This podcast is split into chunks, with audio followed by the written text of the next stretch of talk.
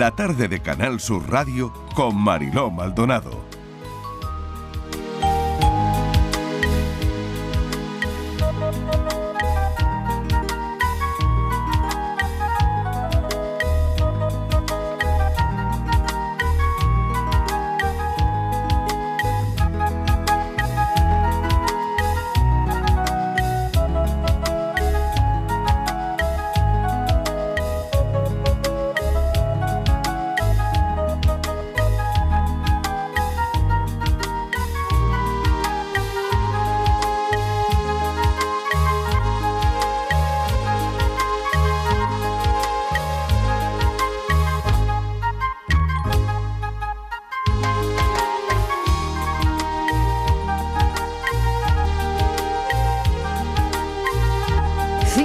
12 minutos de la tarde, lunes de carnaval, y queremos ahondar un poquito en esta fiesta culturalmente.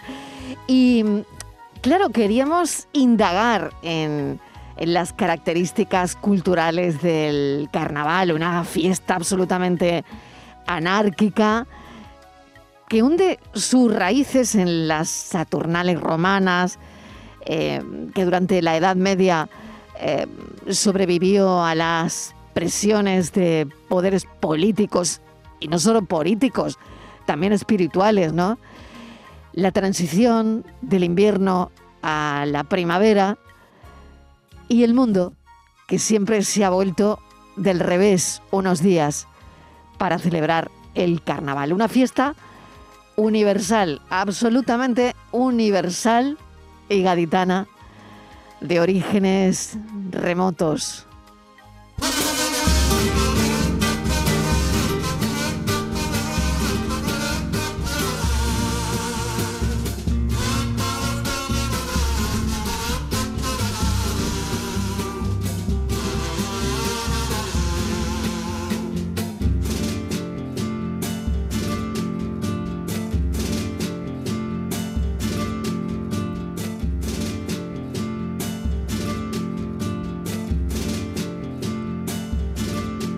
Por eso saludamos al invitado de hoy, que es Alberto Ramos Santana, es doctor en Historia por la Universidad de Sevilla, catedrático de Historia Moderna Contemporánea, además coordinador del grupo de investigación Esteban Botelou, que ha dirigido más de veintitantas tesis doctorales y ha impartido cursos y conferencias en universidades españolas y Estados Unidos y por todo el mundo, en Cuba, Portugal, México, Italia, Rusia, Alemania, Francia, Argentina, Ecuador. Es el actual director de la Cátedra de Carnaval creada en 2018 por la Universidad de Cádiz. Bienvenido, profesor Ramos Santana. ¿Qué tal? Hola, buenas tardes, ¿cómo estamos? Bueno, mil gracias por, por atendernos. Cuéntenos, profesor, hoy es un día muy especial para todos, Día de Andalucía, lunes de carnaval también, ¿no? Bueno, la coincidencia de las fechas cronológicas a partir de la cuaresma eh, hacen que tengamos este día de carnaval el día 28 de febrero, día, de Andalucía. Eh, es, bastante habitual que coincidan. Bastante habitual que coincidan, claro.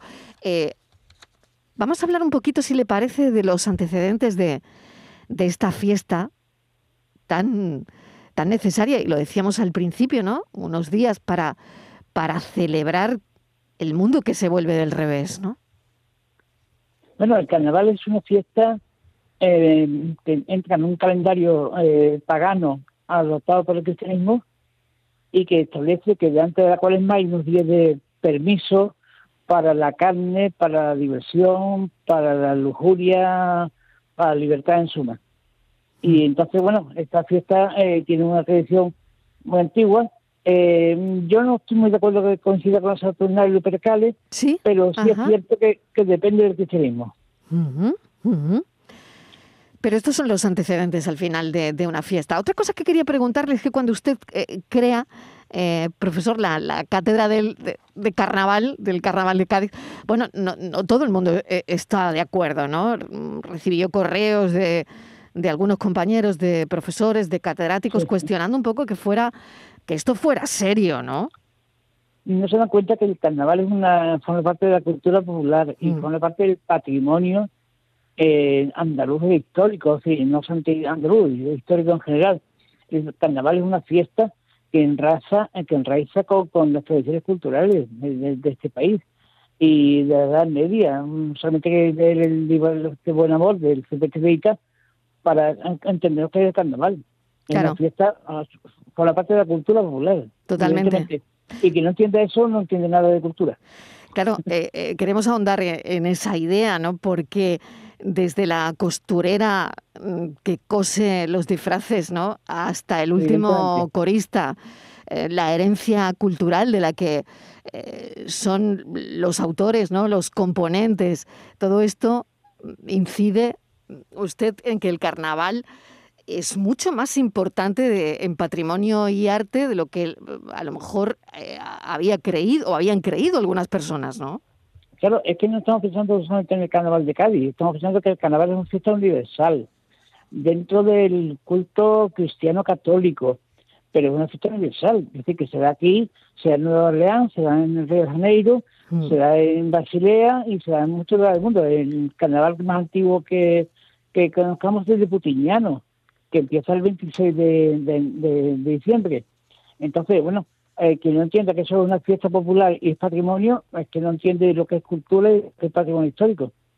En ese sentido, el Carnaval de Cádiz, que lleva, que tenemos referencia del siglo XVI, eh, bueno, es una tradición fantástica que nos lleva hasta el presente.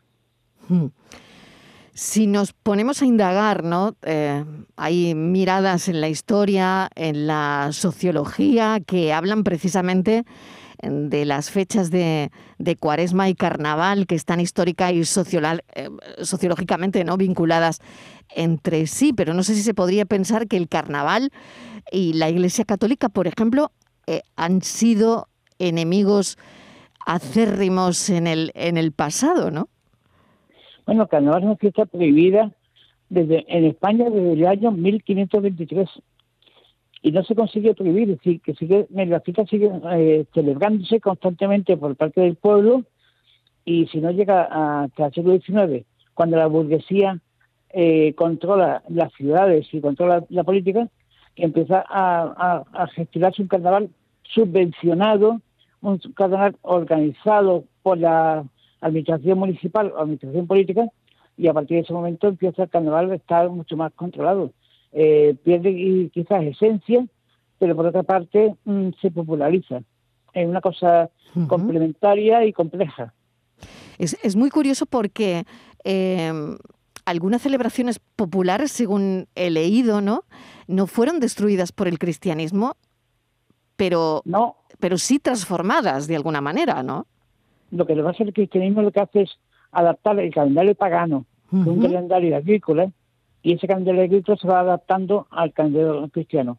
Eh, Caro Baroja o Claude Nivel, un magnífico antropólogo francés, decía que la demostración está en que el cristianismo santifica cada día, poniendo en cada día un santo. San Alberto, San Alejandro, San, San lo que sea. Y entonces, a partir de ese momento, está santificando cada calendario. Es una adaptación de un calendario pagano al calendario cristiano. ¿Tiene alguna relación nuestro carnaval con el de Venecia, profesor? En este caso, el de Cádiz tiene más influencia de Génova. Ajá. Porque en de Génova son los bailes y, también los de Venecia, pero aquí los, que llegan son comerciantes genoveses, ligures, que son los que están estableciendo la fiesta de carnaval. Eh, evidentemente, en el siglo XVIII llega Carlos III que está en Nápoles, conoce el carnaval de Nápoles, Italia, y entonces establece esas fiestas o bailes de carnaval tan vistosos, tan señoriales, tan nobles, que se establecen en España.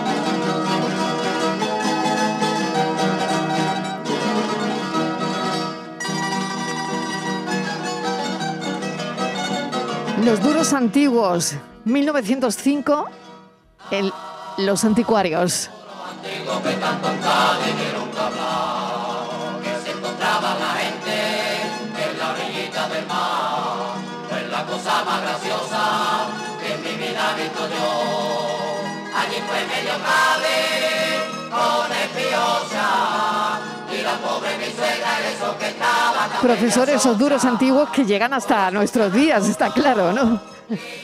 hay quien considera con razón que es el himno del carnaval. Claro, claro. Una historia muy simpática.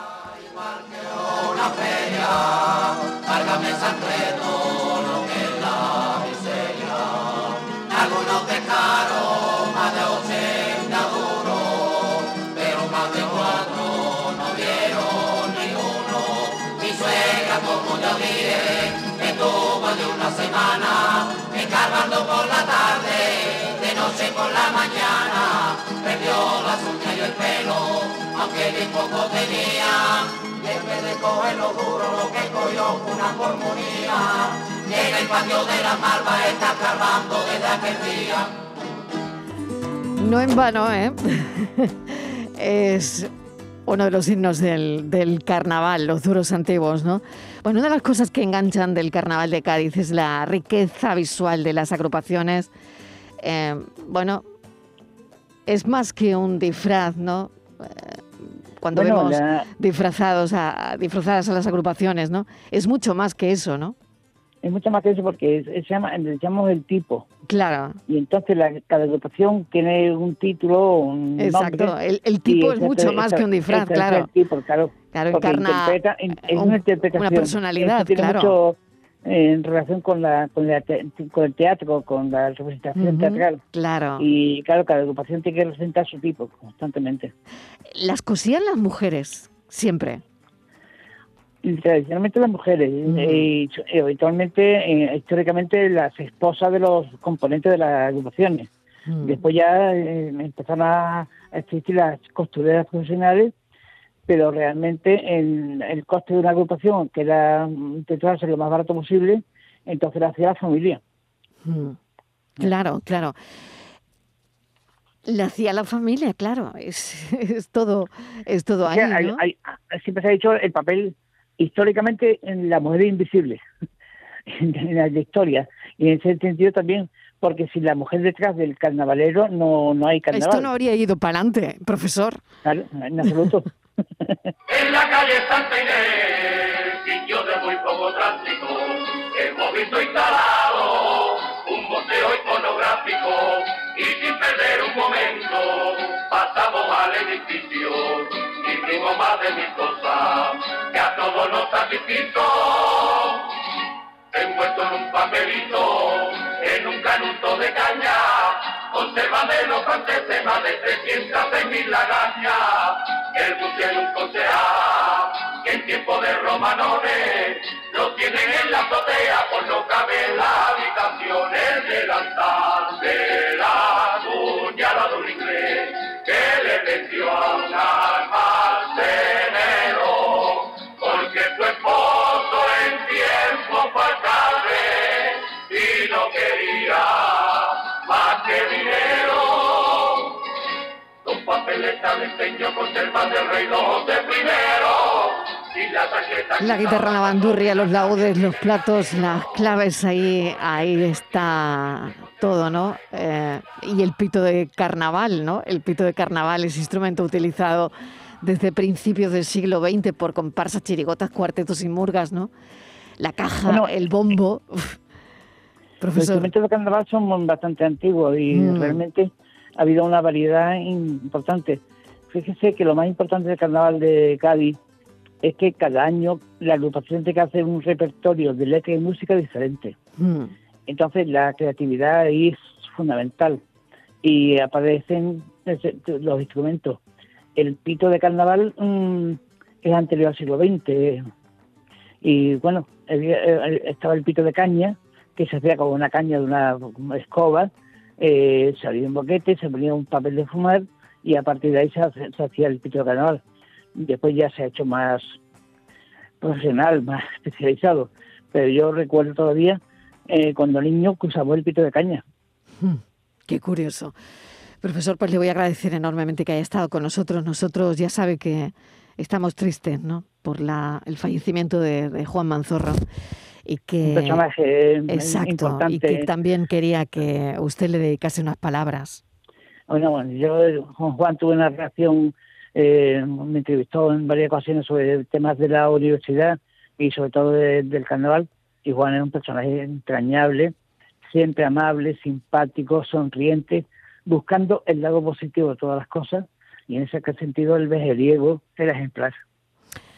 Ejemplar, desde luego. Profesor, le agradezco enormemente que nos haya dado un ratito de, de su tiempo para hoy hablar de, de todo esto y, y, sobre todo también hemos preguntado sobre esa cátedra del, del, carnaval, que sí hay una de flamenco. Claro, es sumar, ¿no? Eh, eh, teníamos que tener una de carnaval. Al final hay que seguir sumando, ¿no?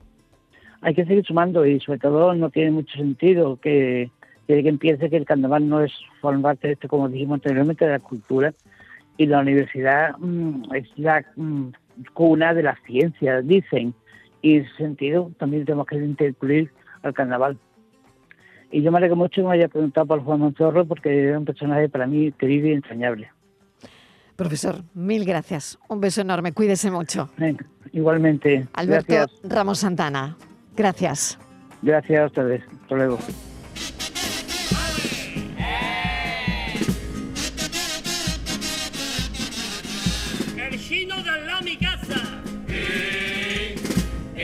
Al lado mi casa no vende nada con la guerra comercial de chino y americano. Ya no le quedan productos para despachar, pero a pesar de todo sigue allí el fulano y se ha planteado que si esto no se remedia, que si esto no se remedia, que si esto no se remedia, va a tener que cerrar de las 3 y 20 a las 3 y media. Le ahora, ahora una cámara a los bebés para vigilarlos bien mientras que están dormiditos. Se la ponen cuando tienen nada más de un mes, hasta que cumple los cuatro o cinco añitos. Y hay quien se la deja a edad de más avanzada, a edad de más avanzada, a edad de más avanzada. Y hasta han llegado a ver su primera varita televisada. Es la música andaluza. Eh, música andaluza algo sin igual. Ahí tiene a Javier Rival o ahí tiene a María del Monte. Los dos con una carrera muy similar y con un estilito del mismo corte. Hay más coincidencia. Rival tiene un pedazo Goya, Rival tiene un pedazo Goya, Rival tiene un pedazo Goya. Y María del Monte, aunque lo parezca, no tiene premio.